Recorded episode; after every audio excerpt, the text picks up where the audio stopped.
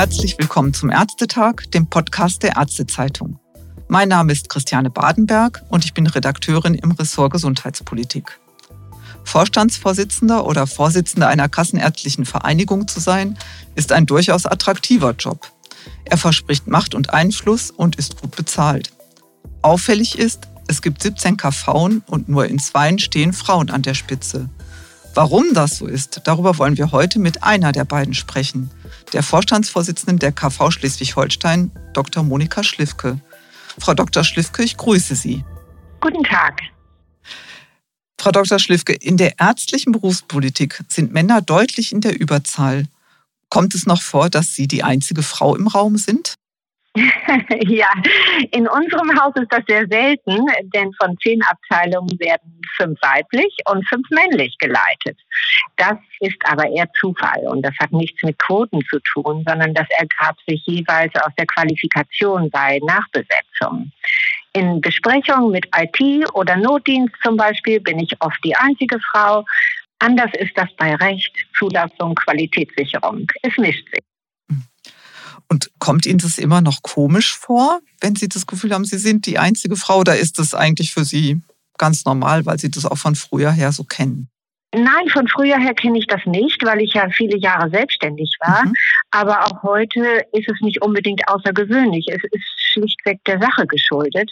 Und in manchen Bereichen sind eben halt mehr Frauen in dem Berufsfeld und auf der anderen Seite eben mehr Männer in dem Berufsfeld. Das nehmen wir so hin, wie es so ist. Mhm. Sie sind schon seit über 20 Jahren in der Berufspolitik. Hat sich in ja. dieser Zeit mit Blick auf die Akzeptanz und Durchsetzungskraft von Frauen in den Gremien etwas verändert? Konnten Sie da was beobachten? War das vor 20 Jahren noch anders? Ja, das war es durchaus. Ich war ja niedergelassene Hausärztin und in den ersten zehn Jahren dieser Zeit ehrenamtlich in verschiedenen Gremien bei der Kassenärztlichen Vereinigung dann auch tätig. Und in den 2000er Jahren waren Frauen noch deutlich seltener, sowohl in den Gremien als auch in den einzelnen Ausschüssen oder in, in speziellen Bereichen der Mitarbeit hier im Bereich der Kassenärztlichen Vereinigung. Das hat sich schon deutlich verbessert. Mhm.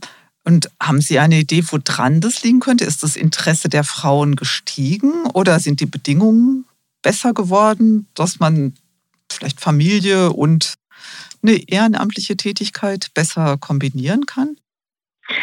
Vielleicht haben wir alle ein bisschen damit beigetragen, dass diese Ämter, gerade was Gremien und was Selbstverwaltung betrifft, auch für jüngere Frauen attraktiver werden. Und das ist ja auch unser großes Motto, die Mitwirkung nach vorne zu bringen, selbst gestalten zu wollen und sich dann eben auch persönlich einzubringen. Das ist nicht leicht für Frauen, solange sie noch schulpflichtige Kinder haben zum Beispiel, weil sie dann beständig in diesem Spagat zwischen mehr Zeit für die Familie, mehr Zeit für den Beruf und als drittes dann noch mehr Zeit für externe Tätigkeiten wie, wie Gremienarbeiten, wie Engagement. Das ist oft sehr schwierig und gelingt nicht immer. Die Frauen nehmen ihre Verantwortung da sehr bewusst wahr und wir freuen uns über jede, die es schafft, sich in diesem Dreierspagat sozusagen zu bewegen. Haben Sie da selber vielleicht auch in den vergangenen 20 Jahren, in denen Sie sich engagieren, vielleicht auch ein bisschen darauf hingewirkt, zu sagen, also mir wäre es auch recht, es würden mehr Frauen sich in der Berufspolitik engagieren und ich kann an der einen oder anderen Schraube drehen, um das mehr Frauen zu ermöglichen? Zumindest sehe ich es als meine Aufgabe an, auch die Frauen speziell darauf anzusprechen. Ich bin ja nun auch als KV-Chefin relativ häufig in den Regionen unterwegs. Die Pandemie hat das zwar in den letzten zwei Jahren etwas eingeschränkt, aber sonst ist das ja häufig. Und gerade das nutze ich gerne, um auch speziell Frauen zur Mitarbeit anzuregen. In diesem Jahr haben wir jetzt ein spezielles Thema. Es werden alle Vertreterversammlungen äh, der Kassenärztlichen Vereinigung neu gewählt und wir haben es uns auch zur Aufgabe gemacht, ganz speziell auch Frauen anzusprechen, selbst mit Werbekampagnen, mit Bildern, mhm. mit Erfahrungsberichten, damit es beispielgebend ist für andere, sich auch zu engagieren. Betrifft das jetzt nur die KV Schleswig-Holstein oder sind sich da alle KV einig zu sagen, wir werben darum, dass sich mehr Frauen engagieren, also mit den Möglichkeiten, die Sie gerade genannt haben, Werbekampagnen etc. Das kann ich schlecht beurteilen, weil man in diese Details der anderen KV natürlich so nicht hineinguckt. Aber in Gesprächen, wenn wir zusammenkommen in Berlin, ist das durchaus mhm. ein Thema. Es ist ja durchaus erwünscht, dass wir mehr Frauen in die Selbstverwaltungspolitik überhaupt hineinbekommen der Anteil der Medizinerinnen steigt ja beständig. Mhm. Er liegt ja in der jüngeren Generation schon weit über der Hälfte. Also können wir ja auch nicht, können auch die Männer nicht daran vorbei, festzustellen, dass hier eine, ein anderer Nachwuchs kommt, der seine Rechte auch einfordern darf. Also verstehe ich das richtig, was Sie gerade so aufgezählt haben an, an Möglichkeiten, Frauen zu werben für dieses Engagement, ist vor allem jetzt bei Ihnen in Schleswig-Holstein erstmal angesagt, in Anführungszeichen. Also, dass Sie das planen also das dieses ist, Jahr. Mhm. Ja, das ist der Bereich, den ich mhm. überblicke und dafür kann ich das mhm. sagen. Ja. Bei den anderen müssen wir es abwarten. Das wird man dann ja auch in öffentlichen Aktionen, zumindest im medizinischen Bereich, wird man das ja sehen. Wahrscheinlich auch in Ihrer Zeitung. Ja, ich hoffe doch. Ich hoffe sehr. KV-Chefin ist ja ein Amt, in dem kann man Einfluss nehmen, man kann Dinge gestalten. Er wird jetzt auch nicht so schlecht bezahlt. Also wirklich eigentlich von der Stellenbeschreibung her ein interessanter Job. Aber warum gibt es bislang nur so wenig Frauen, die es an die Spitze einer KV geschafft haben? Also, weil es ist ja doch sehr übersichtlich, selbst rückblickend betrachtet. Mhm. So viele fallen mir da jetzt nicht ein. Es gibt welche, aber doch insgesamt sehr wenige. Mhm. Fehlt da das Interesse oder fehlt das richtige Netzwerk? Ich glaube weder das eine noch das andere. Also zunächst mal, ja, das Amt ist gestalterisch und auch finanziell attraktiv. Es ist dafür aber auch sehr umfassend, zeitlich und inhaltlich anspruchsvoll. Und man muss auch eine Menge aushalten können. Also das gute Gehalt enthält eine nicht kleine Portion Schmerzensgeld, wie wir manchmal sagen das Interesse von, von Frauen für diese Ämter, und das gilt ja zum Beispiel genauso für Frauen in der Politik, das ist allerdings immer noch begrenzt durch diesen eben schon genannten Spagat zwischen Familie und Beruf. Man kann dieses Amt nur in einem Kontext ausüben und ähm, das bedeutet, na, ich will es mal nennen, mein Mann muss mir den Rücken frei mhm. halten also auch den Freiraum geben. Und er muss auch mit einer SMS leben können, ich komme heute doch später, ohne dann dadurch verletzt mhm. zu sein. Und das sind Dinge, die sind heute noch keineswegs selbstverständlich. Und junge Frauen, die zu Hause noch Kinder betreuen, die können sich natürlich auch zeitlich gar nicht so einbringen, weil sie dann aus ihrer Verantwortung heraus den Kopf selbst nicht mehr frei haben. Jetzt haben Sie sich ja entschieden, KV-Chefin zu werden. Sie sind es ja schon zehn Jahre.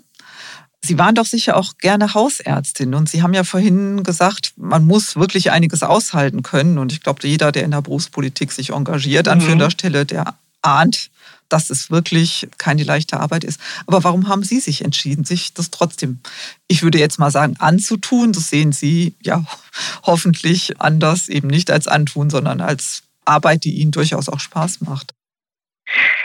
Ja, aber ursprünglich habe ich mich gar nicht aktiv entschieden, sondern ich wurde damals gefragt mhm. zu kandidieren, weil man mich für dieses Amt für befähigt mhm. hielt. Und ich neben der Tatsache, dass ich Medizinerin bin, ja auch noch Gesundheitsökonomie mhm. studiert habe.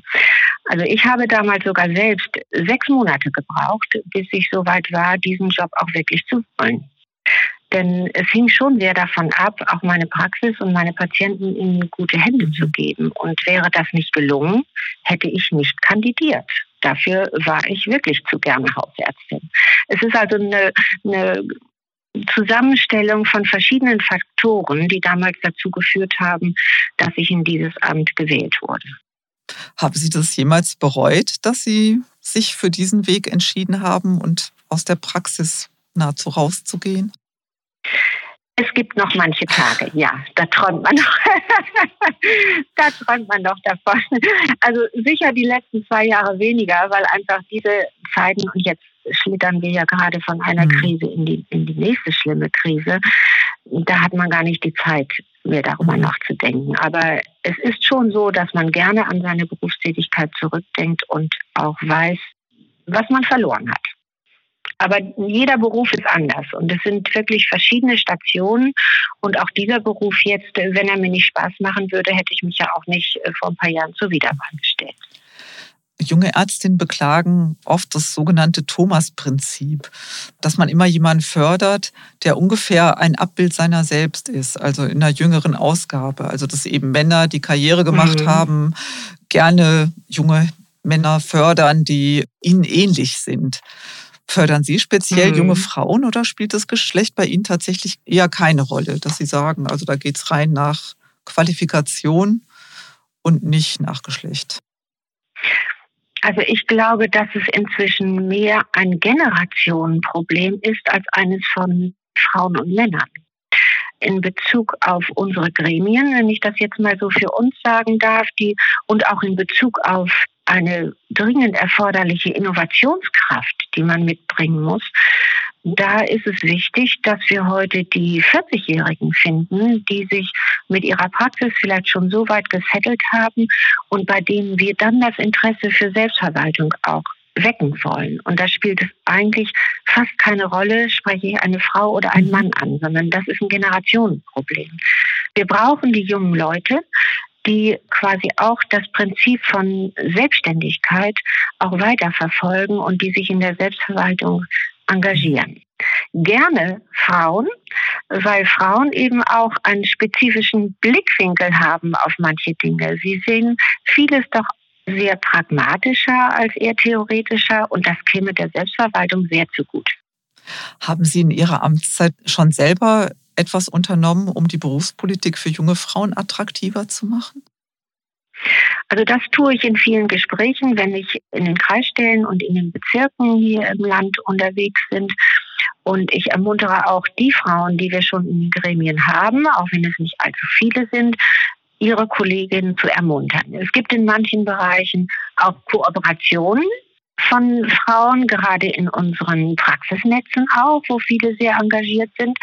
Und das lässt doch hoffen, dass sich da in den nächsten Jahren auch einiges tut. Aber wir überlegen immer wieder, welche gezielten, ansprechenden Optionen es dazu geben kann. Die Hausärztin Nicola Bullinger-Göpfert, die in mehreren, also vor allem im Hausärzteverband, aber auch bei der KV Baden-Württemberg aktiv ist, die hat im Gespräch mit der Ärztezeitung gesagt, die Feminisierung der Medizin sei auch eine Chance für Männer. Sehen Sie das auch so? Ja, das ist nicht so ganz unrichtig. Also so wie es die, wie es die historische Frauenrolle gibt, so gibt es natürlich auch eine historische Männerrolle, aus der wir auch den Männern gestatten müssen, gelegentlich oder auch auf eine sehr individuelle Art und Weise mal auszubrechen. Also der Perfektionismusanspruch zum Beispiel oder der Anspruch an Männer Gefühle nicht zu zeigen, das ist natürlich ebenso absurd wie die Rollenzuweisung, die man an die Frauen gibt. Was müssen junge Frauen Ihrer Meinung nach beachten, wenn sie Karriere machen wollen? Also sowohl in der Medizin als auch in der Berufspolitik. Also gibt es bestimmte Abläufe, Verfahren, auf die man achten sollte oder an wen man sich halten sollte? Vielleicht Tipps? Naja, so direkt kann man das nicht sagen, weil der, der Begriff Karriere machen ist natürlich in der Medizin durchaus zweischneidig. Zum einen kommt er ja aus einer Angestellten-Sicht, aus Hierarchien, in denen man formal nach oben aufsteigen kann. Das gibt es natürlich in der Medizin in den Kliniken, aber das gibt es ja nicht im niedergelassenen mhm. Bereich als selbstständige Ärztin habe ich ja schon Karriere genug, weil ich eigentlich vom ersten Tag an ja selbst Chefin bin. Und das ist ein Gefühl, das wir auch noch intensiver vermitteln müssen. Also wir wissen, dass junge Frauen ja heute gerne, zumindest in den ersten Jahren einer Niederlassung, ein Angestelltenverhältnis möchten, wollen und auch leben, weil es sich dann eben zeitlich besser mit Familie und Beruf vereinbaren lässt. Aber längerfristig merken sie dann auch, dieses Mehr an Verantwortung ist auch ein Mehr an Freiheit, wenn man sich dann in die Selbstständigkeit begibt und selbst Chefin ist. Also das verstehe ich als ein Plädoyer, dass sich junge Frauen oder junge Ärztinnen, dass es durchaus attraktiv eher ist, sich selbstständig zu machen und die eigene Praxischefin zu sein, als Angestellte ja. zu arbeiten.